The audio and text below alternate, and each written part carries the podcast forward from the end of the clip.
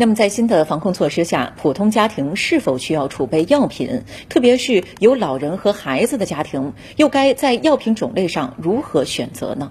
国家卫健委相关负责人表示，目前国家卫健委已要求县级以上医疗机构加强对相关药物以及抗原试剂的准备，同时，对于普通家庭不必囤积和抢购药物。通过分级分类的这个救治啊，啊，有很多的这个感染者也会呢选择居家治疗的这样一个方式，所以我们也要求呢基层的医疗机构，还有呢药品的零售网点等等，也要做相应的准备。这样的话来保证我们人民群众药物的这样一个可及性。最后呢，也要提示大家，没有必要啊，这个呃，我们去囤积和抢购药物。啊，应该说，呃，随着这个我们啊整个的工作的这样一个部署啊，这个无论是在呃药品的销售网点，还是在我们的医疗机构啊，应该说这些药物是充足的。此外，郭艳红还强调，对于急诊患者，即使没有核酸结果，也必须得到医疗机构的及时救治。有紧急医疗需求的患者，